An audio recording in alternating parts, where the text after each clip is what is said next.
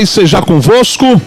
Meus amados, eu sou o pastor Merivan de Oliveira, seu amigo de todos os dias, começando mais uma mensagem de Deus, trazendo aqui mais um pouco de uma porção bíblica para ajudar você a entender melhor um pouco da palavra de Deus, a compreender, dar um pouco mais de direção para a sua vida, principalmente para a sua vida espiritual. E o texto de hoje encontra-se em Gálatas capítulo 5, versículo 19 em diante, tá, queridos? Do versículo 19 em diante. Diz o seguinte: Gálatas capítulo 5, versículo 19: Quando seguem os desejos da natureza humana, os resultados são extremamente claros: imoralidade, imoralidade sexual, impureza, sensualidade, idolatria, feitiçaria, hostilidade, discórdias, ciúmes, acessos de raiva, ambições egoístas, dissensões, divisões, inveja, bebedeiras, festanças desregradas e outros pecados semelhantes. Repito o que disse antes: quem pratica essas coisas não herdará o reino de Deus. Mas o Espírito produz este fruto: amor, alegria, paz, paciência, amabilidade, bondade, fidelidade, mansidão e domínio próprio. Não há lei contra essas coisas. Aqueles que pertencem a Cristo Jesus crucificaram as paixões e os desejos de sua natureza humana. Uma vez que vivemos pelo Espírito, sigamos a direção do Espírito em todas as áreas da nossa vida. Amém? Está aí Gálatas capítulo 5 versículo 19 ao 25, foi o que nós lemos nos dias de hoje. E meus queridos, esse capítulo 5 da carta de Paulo aos Gálatas, basicamente está dedicado. É, Paulo ele tenta trazer e ele mostra para mim, para você, a luta e a guerra espiritual que existe dentro de nós. Existe uma guerra fora no nosso exterior, no mundo espiritual que nós não vemos. É uma guerra entre as forças do bem, as forças de Deus, contra as forças do mal, as forças de Satanás. Existe uma guerra espiritual à nossa volta. Anjos, demônios estão em constante luta. E o troféu dessa luta é eu e você. Estão brigando por nós. Mas nós também travamos uma batalha, queridos, uma grande guerra dentro de nós. A pessoa, quando não aceita Jesus, vale ressaltar que a Bíblia mostra que existe três tipos de homens. A primeira, aquele que não aceitou Jesus ainda, é o homem natural. Ele vive segundo aquilo que ele acha que é certo e que ele acha que é correto. Ele faz o que dá na sua cabeça e ponto final. Esse é o homem natural. Existe o homem carnal. O carnal é aquele que, mesmo conhecendo a palavra de Deus, mesmo sabendo que as atitudes que ele toma, que ele toma é errado, ainda assim ele persiste em viver no erro. É o que conhece a palavra de Deus, mas não obedece, é o carnal. Infelizmente, nós temos alguns desses aí dentro das nossas igrejas. Estão próximos da verdade, ouvem a verdade, mas não andam na verdade. E nós temos o espiritual, a terceira categoria de homem. E o homem espiritual é aquele que conhece a palavra e vive por ela é aquele que tem o Espírito Santo de Deus e se permite ser guiado pelo Espírito Santo de Deus. É o que busca viver por realizar os sonhos de Deus. E realizando os sonhos de Deus, Deus vem e realiza seus sonhos pessoais. Então nós temos três tipos de homens: natural, carnal e espiritual. O carnal é aquele, como diz, que conhece a palavra, mas se deixa se levar pelos desejos da sua carne. O nome já diz, carnal. Mas nós que somos espirituais, nós que buscamos fazer a vontade de Deus, buscamos viver para Deus, nós também travamos essa luta que Paulo fala dentro de nós.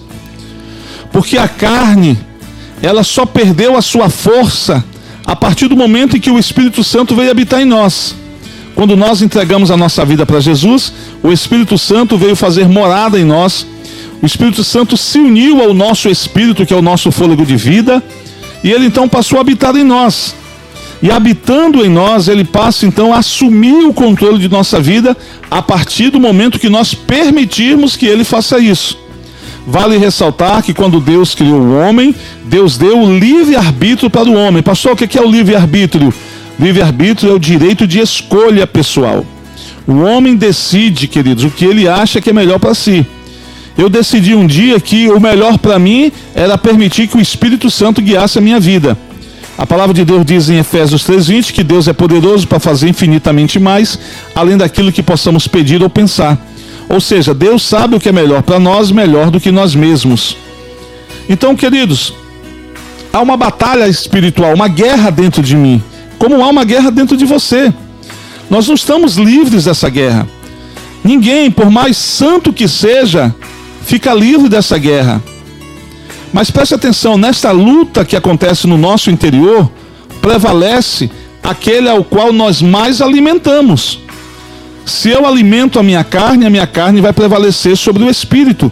Se eu alimento o meu espírito, o meu espírito vai prevalecer sobre a minha carne. Se o espírito me guia, a minha vida será pautada pela santidade. Se a minha carne me guia, a minha vida será pautada pelo pecado. E Paulo ressalta aqui, tá, alguns dos pecados, dos pecados mais comuns que as pessoas cometem quando são guiadas pela sua carne. Seja ela evangélica, católica, espírita, umbandista, ateu, à toa, a carne, quando nos guia, ela nos leva a praticar exatamente tudo isso que ele falou aqui: imoralidade sexual. Nós vivemos em dias em que a maioria das músicas fazem apologia ao ato sexual e a mulher como um objeto sexual, apenas um objeto. Pega as letras de funk, infelizmente, a boa parte aí de letras de funk, nada contra o funk, o estilo de música, mas, queridos, a maioria das músicas que nós ouvimos aí do estilo funk fazem apologia ao sexo e fazem da mulher apenas um objeto sexual que vai satisfazer o homem e depois será descartada. Nós vivemos em dias em que a imoralidade sexual está presente. Sabe, queridos? A impureza, ele diz a sensualidade. Hoje mesmo eu estava vendo uma reportagem em um site, eu não cheguei a ler, eu vi apenas o título, que eu estava vendo algumas notícias, e estava dizendo como as roupas do pessoal, das mulheres de academia, como elas diminuíram com o passar do tempo. Hoje o que a gente percebe é que muitas estão indo para a academia quase seminuas, queridos. A roupa está cobrindo apenas a parte íntima do corpo e ainda assim muito colada delineando né, a parte íntima, e aquilo muitas das vezes leva homens a desejar, a cobiçar e leva homens a pecar. Eu me lembro de um jovem, de um, de um jovem não, de um, de um senhor trabalhador, ele ia para a academia é, final da tarde, e ele mudou do final da tarde, ele passou para a academia às 5 da manhã, porque ele disse, pastor, eu ia às 5 da tarde, a tentação era muito grande, as mulheres iam para a academia quase seminuas. Mas nós percebemos que isso tem, tem sido, faz parte, sabe, queridos, do que o mundo dita como moda, daquilo que o mundo dita como correto, do que é politicamente correto. Só que vai contrário, queridos, àquilo que a palavra de Deus ensina. Então a gente percebe o aumento da sensualidade, a idolatria. A idolatria é tudo aquilo que rouba o lugar de Deus na sua vida. Pode ser uma imagem, pode ser um ser humano, pode ser um namorado, uma namorada, um dinheiro, um carro, roubou o lugar de Deus no seu coração, é idolatria. Você presta mais culto a pessoas do que a Deus, é idolatria.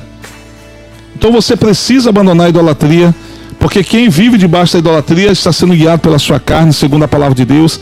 Feitiçaria, tá, queridos? Enfim, feitiçaria envolve bruxarias, envolve tudo aquilo que é ligado ao ocultismo, hostilidade, viver em brigas, em contendas, discórdias, pessoas que vivem brigando, discordando das coisas e, e vai ao ponto de se agredir, ciúmes, é, é, acessos de raiva. Pessoas hoje que eles estão entrando em erupção mais rápido que os vulcões. Qualquer coisa as pessoas estão chateadas, estão brigando. Quantas pessoas já morreram em, acidente, em, em brigas de discussão de trânsito? Avançou o sinal, um carro bateu no outro e começa a discutir, acaba um depois puxa uma arma, tira a vida do outro. Ambições egoístas na qual a pessoa pensa só em si, dissensões, divisões, separações, inveja, bebedeiras, queridos. A Bíblia diz que nós temos que nos embriagar com o Espírito Santo, não com o vinho, porque no vinho, na bebida, após se embriagar, há dissensão, brigas, sabe que eles vão uma série de males que a bebida traz para a pessoa. festanças desregradas. Olha só, a Bíblia diz que é melhor ir numa casa onde há luto do que numa casa onde há festa. Porque na casa onde há luto você percebe a brevidade da vida do ser humano e, queridos, o quanto nós não temos poder sobre a morte, poderemos morrer a qualquer momento. Então é melhor ir na casa onde há luto que você tenha a possibilidade de refletir sobre a sua vida do que numa casa onde há festa que você não lembra nem que tem esposa, filho, marido, não lembra de nada, só quer saber de se divertir. Preste bem atenção do que você está fazendo com a sua vida. Paulo ainda diz, queridos, e outros pecados semelhantes.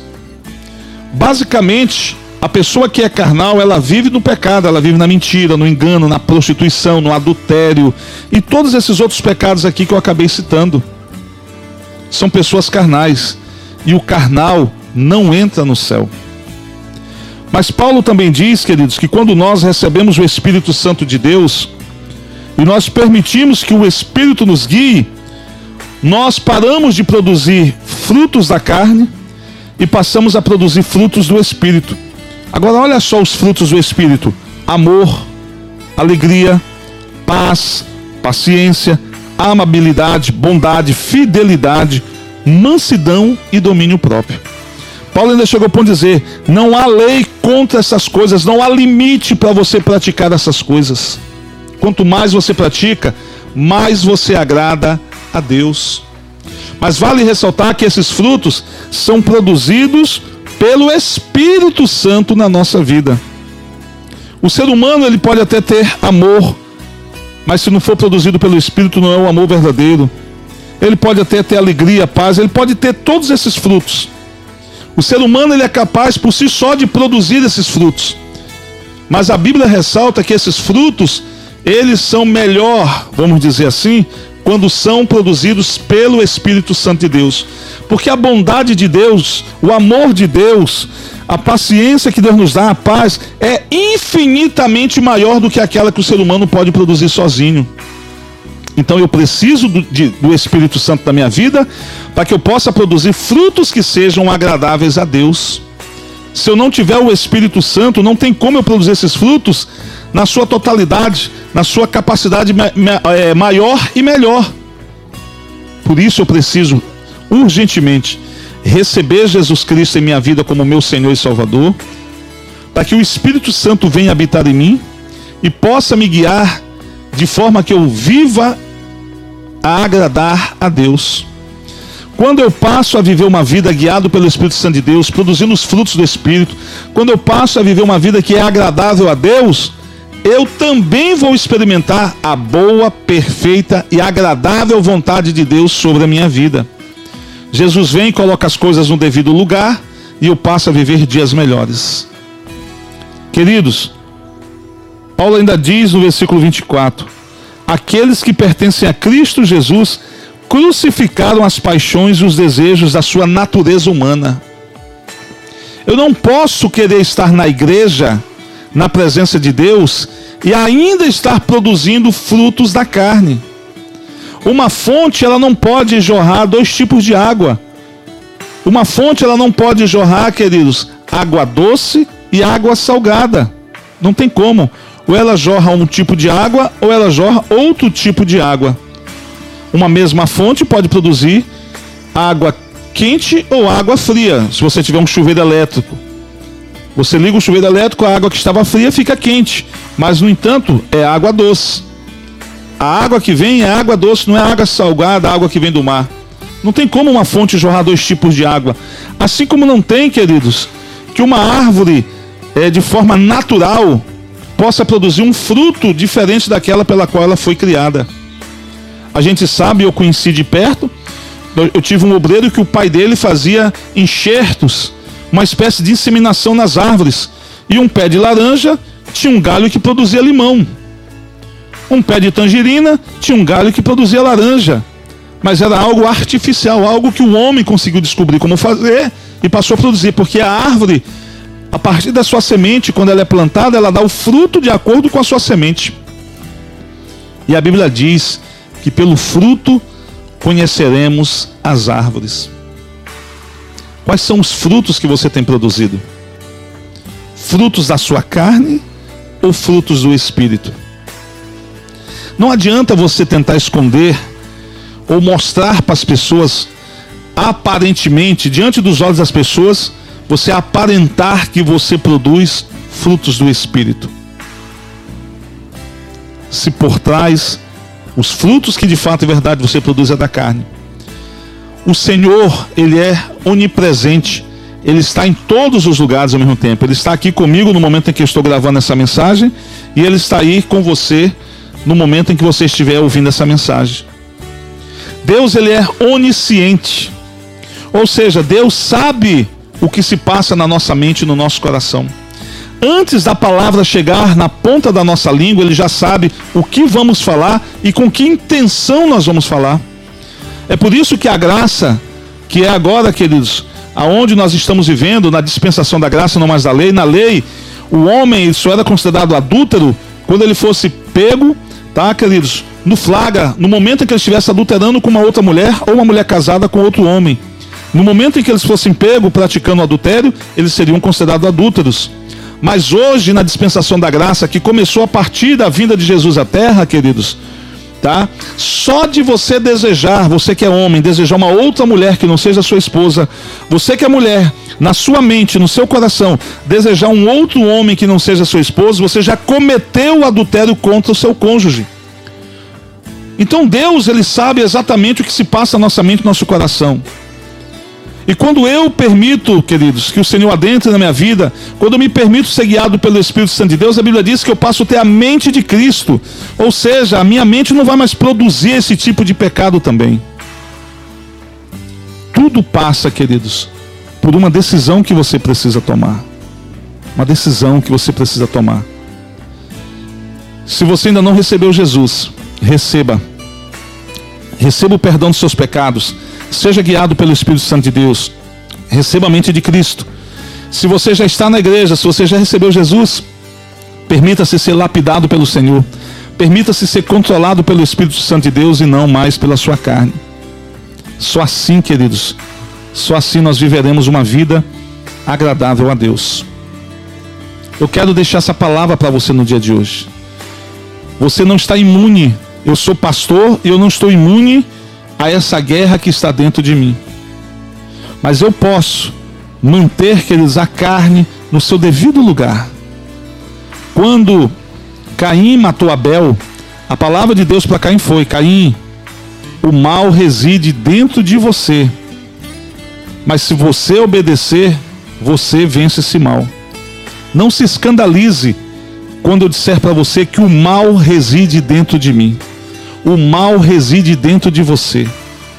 Agora, o mal só vai prevalecer se você permitir, se você der liberdade para ele. Se você se permitir ser guiado pelo Senhor, o Senhor vai manter este mal, a nossa carne, no seu devido lugar. Eu quero deixar essa palavra para você, que você possa refletir sobre as suas ações, quais são os frutos que você tem produzido. Reflita, pense bem. Se você tem produzido os frutos da carne, dá tempo de você se arrepender e começar a produzir, a permitir que o Espírito Santo produza em você os frutos do Espírito. Amém? Guarde essa palavra no seu coração. Não se esqueça que eu sou o pastor Merivan de Oliveira, o seu amigo de todos os dias, e essa foi a nossa porção bíblica de hoje, em nome do Senhor Jesus. Que Deus te abençoe e te guarde até a nossa próxima mensagem, se assim o Senhor nos permitir. Paz seja convosco.